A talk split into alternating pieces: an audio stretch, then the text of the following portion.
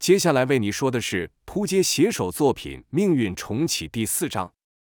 很好看吧？丽君感到耳边突然一痛，原来是雅萍醒来，正好看到丽君盯着燕林出神的表情，拽她的耳朵。丽君尴尬回应几句，晨曦就走到他们面前了。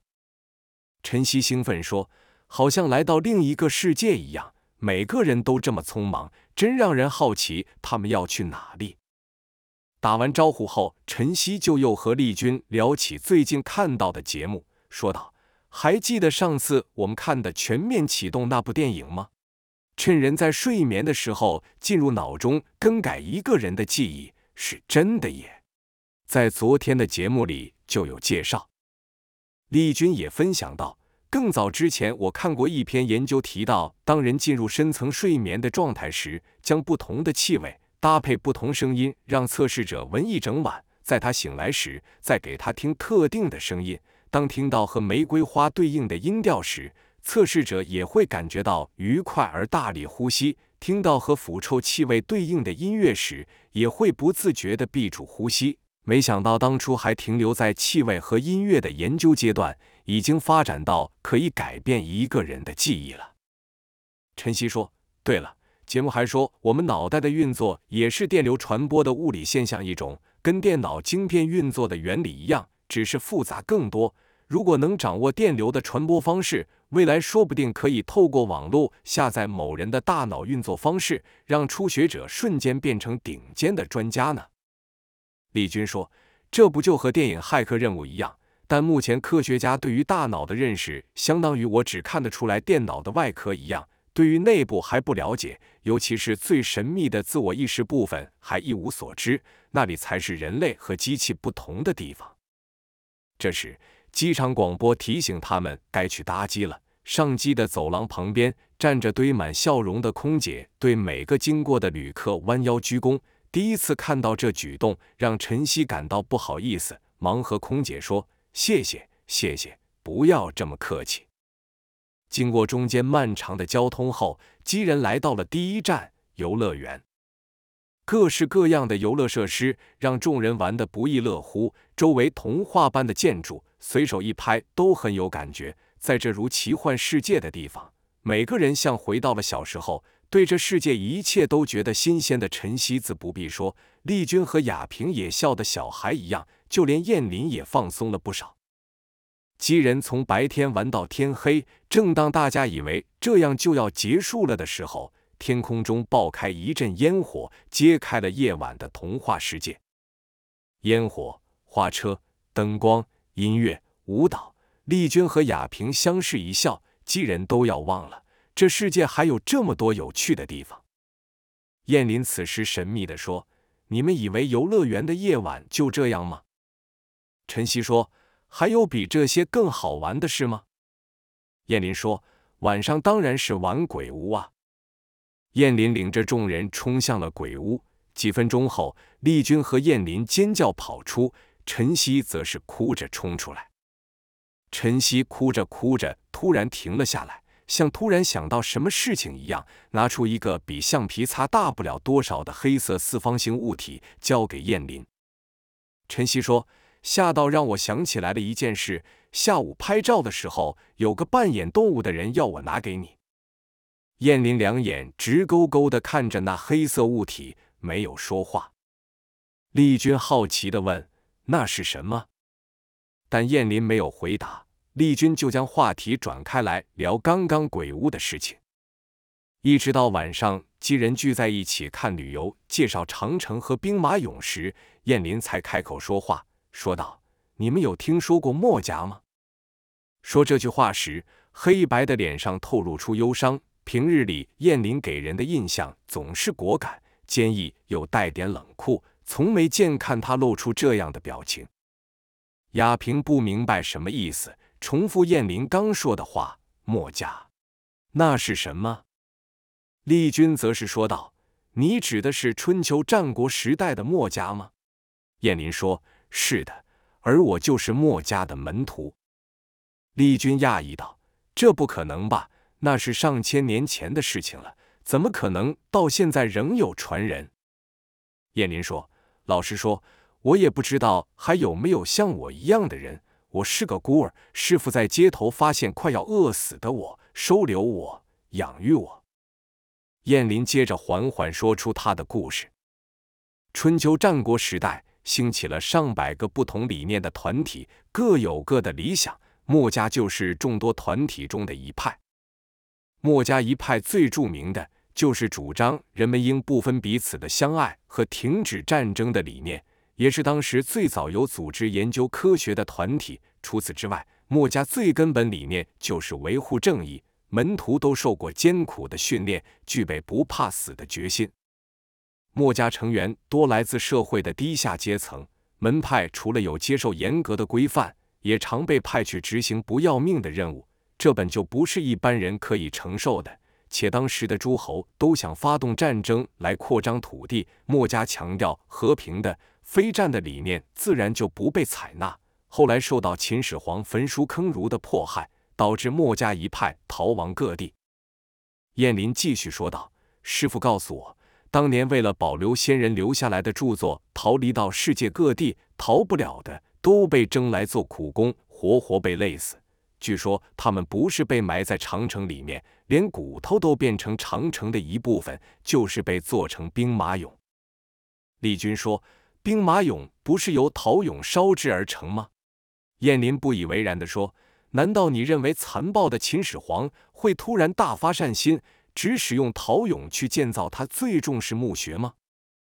一阵深深的叹息，燕林继续说。这才是没有一具陶俑的长相是重复真正原因，这些正是历史的缺口，没有记录的真相。秦始皇也利用墨者的研究，为他打造了一支所向无敌的军队。丽君突然想到了一些事情，插口说：“墨家据说是全世界第一个有组织研究科学的团体，其中的光学、力学、几何学研究成果几乎都可媲美西方的科学。”燕林说：“秦始皇统一天下后，害怕其他人也知道这门学问，便下令焚书坑儒。当时的科学著作几乎都被烧光了。他也害怕墨者把这些知识用在帮助反抗他的人上，因此对墨家发出了追杀令，试图将我们从历史上整个抹灭。”丽君气愤说道：“这个秦始皇真是有够残暴。”雅萍则是好奇道：“那你是第几代传人呢？”燕林说：“我也不知道我是第几代，我一直以为没有其他的人了，一直到前几天到这个东西，才知道还有其他的同伴存在。”说着，燕林拿起那个黑色的方形盒子，那是一个四面有黑、方方整整、长度约有七公分的长方形黑盒子，其中的一面刻着丽君看不懂的字，顶部与底部都是透明的玻璃。将底部一端朝上受光，另一端会透出如彩虹般的光线。陈曦指着黑管上的字问道：“这是什么意思？”燕林说：“这两个字叫做‘句子’，是首领的意思。”丽君则是看着从管子内射出如彩虹般的颜色，一会后突然叫道：“难道里面藏了三棱镜？”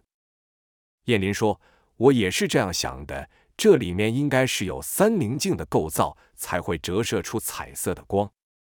雅萍一头雾水的问：“你们又在说什么呀？”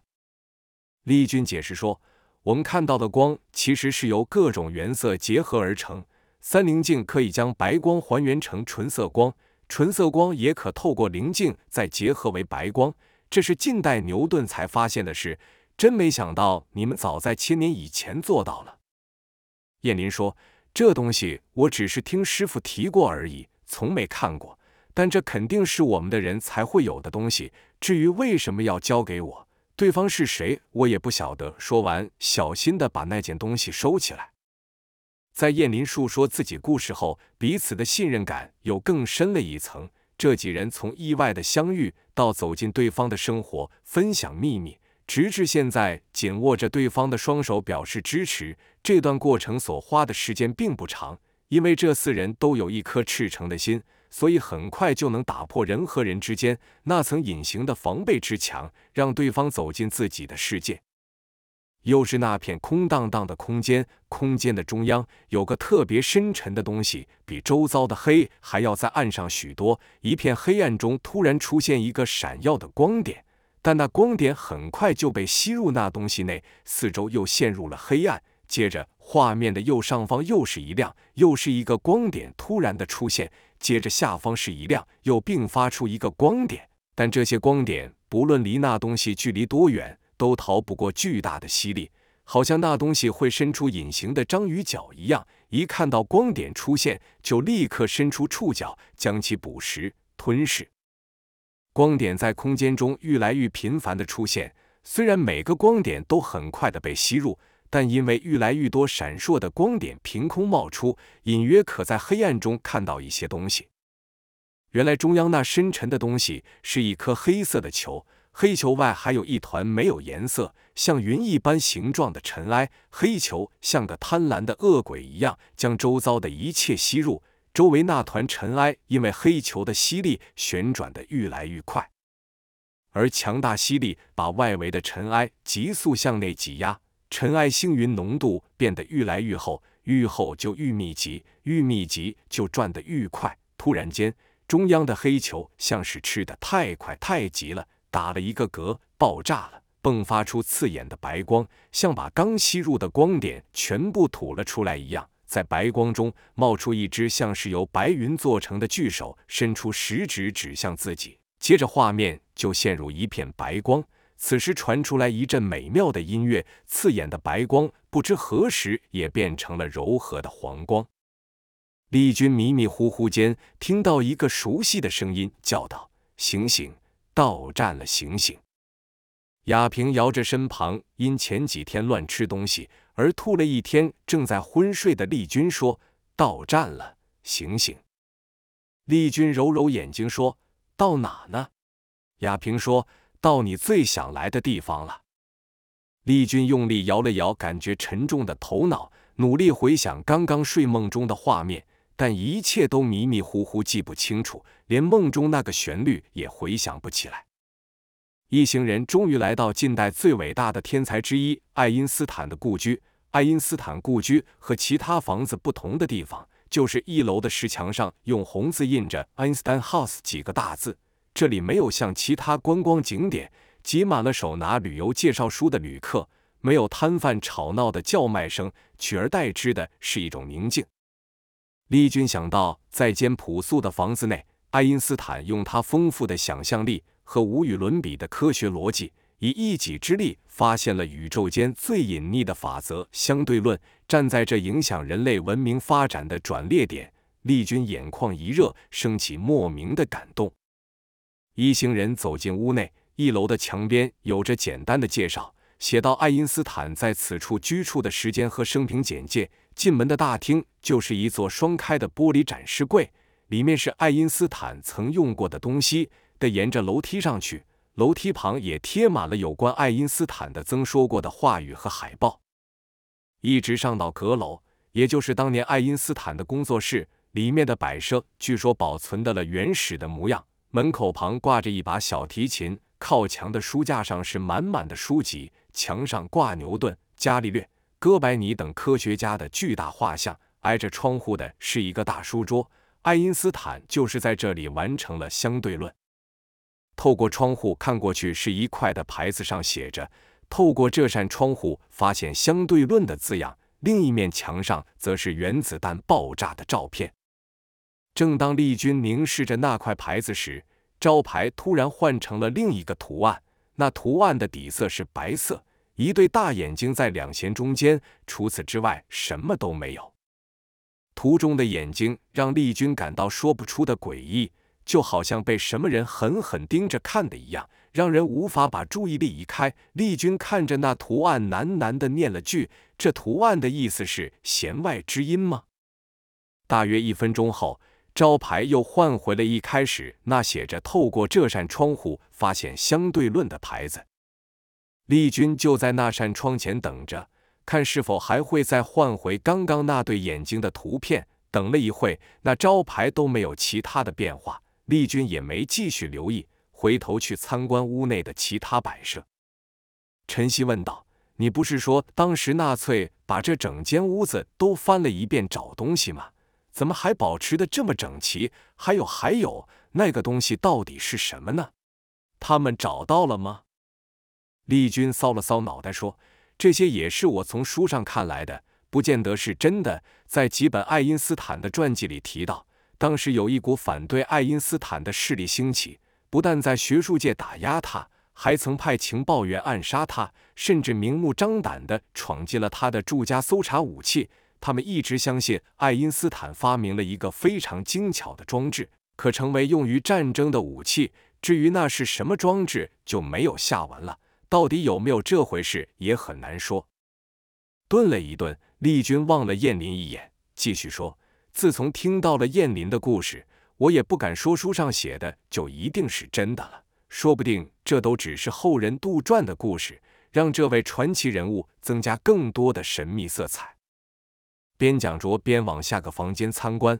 阁楼入口处有位穿着西装、头戴黑帽、面容憔悴、白肤惨白的男士，在丽君等人经过时一直盯住他们，这让丽君感到有些奇怪，但也没太在意，是继续参观其他的地方。参观完爱因斯坦的故居后。一行人又来到了爱因斯坦当时任职的专利局，这里也变成了一个展示馆，里面保存了爱因斯坦坐过的椅子、审查专利论文的手稿、桌子，甚至连钢笔都在。但丽君怀疑这是不是爱因斯坦用过的，因为在街上他也看到小贩在贩售一样的东西。众人一边参观，丽君在一旁热心的介绍，爱因斯坦发明的相对论有两个版本。像初级版和进阶版一样，初阶版称为狭义相对论，揭露了时间的秘密。在没有任何实验设备的条件下，爱因斯坦假定光速是宇宙间最高的速线，没有任何东西的速度可以超越光速，开启了时空旅行的可能。一个世纪后，科学家才能证实他的理论，一直到现在，他的假设都还是正确的。进阶版又叫广义相对论，也是加入重力后的相对论。牛顿虽然发现了万有引力，但仍不明白是什么东西让物质互相吸引。爱因斯坦解决了这个问题。他认为空间本身是有弹性的，引力的发生就是物质在空间中造成的弯曲所导致。还发现加速度和引力是一体两面的东西。他想象自己在一个电梯里面，当电梯突然往下掉时，电梯里的人会突然感觉到失去重力一样漂浮在空中，得出引力能做到的事，加速度也能做到的结论。据他自己描述，电梯坠落的灵感就是在这个椅子想到的呢。丽君弯下腰对着陈曦说：“说不定下次你翘椅子摔倒的时候，也会发现藏在宇宙的秘密哦。”陈曦笑道。我要是有这么聪明就好了。看完展示文件后，大家肚子也饿了，便打算先去饭店整理一会后再一起用餐。在房间内，亚平觉得这边干燥的空气让自己的皮肤很痒，不好受。自己又忘了带乳液之类的东西，要去问燕林有没有保养品，就先离开房间了。丽君躺在舒服的大床上，回想今天到过的地方。心想，没想到有一天我能够离他这么近。在阁楼时，我好像就看到他正在埋头写作背影；在专利局也是，仿佛看到他顶着那招牌的爆炸头，翘着椅子，思考着怎么解开下一道宇宙谜题。突然响起一阵急促的敲门声，丽君心想，一定是雅萍回来了，懒洋洋的回应：“来了，来了。”一开门，是一个穿着黑色西装。头戴黑帽的男子，丽君正想问对方是走错房间了吗？那男子迎面就给了丽君来了猛力的一拳，顿时让丽君仰面倒下，头部重重的撞上地板，昏迷过去。等丽君醒来时，觉得额头传来一阵剧痛，想用手去搓揉，却感受到四肢被紧紧绑在金属上，用力的摇了摇仍感晕眩的脑袋，张开双眼，骂道。这什么情况？在他身后听到有人操过奇怪的口音说：“睡了真久啊，你可终于醒了。”原来丽君发现自己被绑在铁椅上，前一刻遭到莫名人士的攻击，下一刻自己就被绑在铁椅上，长这么大都没遇过这种情况，一时间也不知该如何反应，惊恐的问道：“你是谁？”对方一派从容回道：“这问题还是等到你的朋友来的时候再一起聊聊好了。”丽君说：“要钱吗？要钱的话，我可以给你，没必要伤害我们，放我们走。”我给你钱。对方没有回答。丽君焦急的问道：“我的朋友呢？他们在哪里？你对他们做了什么？”后方响起了清脆的金属声，接着是什么东西被点燃的声音，然后丽君看到了一阵白烟，对方居然悠哉的抽起烟来了。对方愈这样轻松，愈让丽君感到害怕，好像对方已经干过了好几次类似的事情一样。丽君说：“你们肯定找错人了。”对方说道：“别心急，再过一会。”砰！房间的门被大力的推开，打断了后方那人正要说的话。随即看到一个略胖的男子拖着一把金属椅进来，上面绑着一个人。丽君后方那人站起来，向门口那人说：“才刚要介绍到你呢，怎么搞这么久？”略胖的男子说。帮我个忙，门外还有两个。后方那人说道：“有受伤吗？”略胖的男子说：“你是指我还是他们？”那男子微笑道：“当然是那群女人。”略胖的男子切了一声后说：“先帮我把那两个也拉进来再说。”边说着边把椅子往内拖。这时丽君看到了。椅子上绑着是晨曦，放下晨曦的椅子后，那男子又出了门，看来是要去将他口中的另外两个人拖进来。接下来就看到雅萍跟燕林也和他一样被绑住拖了进来。那略胖的男子忙得满头大汗，较高瘦的那人对他笑着说：“才几个女人就把你搞成这样，真没用。”胖男道：“别废话了，要把他们弄醒了吗？”这时，丽君才仔细看到高瘦男的脸，这不是在爱因斯坦故居看到的那个人吗？丽君说：“我记得你在那间屋子的阁楼上。”那男人亲切的对丽君微笑说：“很好，记忆力不错。现在我们要把你的朋友们叫醒，问你们一些问题，去把他们都弄醒吧。”最后这句话是对着那胖男说的。胖男从口袋的拿出一罐透明液体，倒了些在毛巾上。丽君立刻闻到一股刺鼻的味道，说道：“阿摩尼亚。”高瘦男开心的对着胖男说：“你看他知道这玩意，懂得还不少，说不定我们这次抓对人了。”此时，胖男正用那沾了阿摩尼亚的毛巾，粗鲁的在其他人脸上乱擦一通。刺鼻的味道让雅平等人都慢慢醒了过来。丽君惊恐的问道：“什么叫这次找对人？你们到底要做什么？难道还有其他的人被你们绑来吗？”晨曦是第一个醒来的，醒来后惊恐的看着这一切，看着丽君。丽君摇摇头，示意他不要多说话。一个温柔的声音安慰道：“晨曦，我在这，冷静下来，不要怕。”还记得我平常是怎么说的？照着我教你的方法，冷静下来，不要慌张。原来此时燕林也已经醒过来了。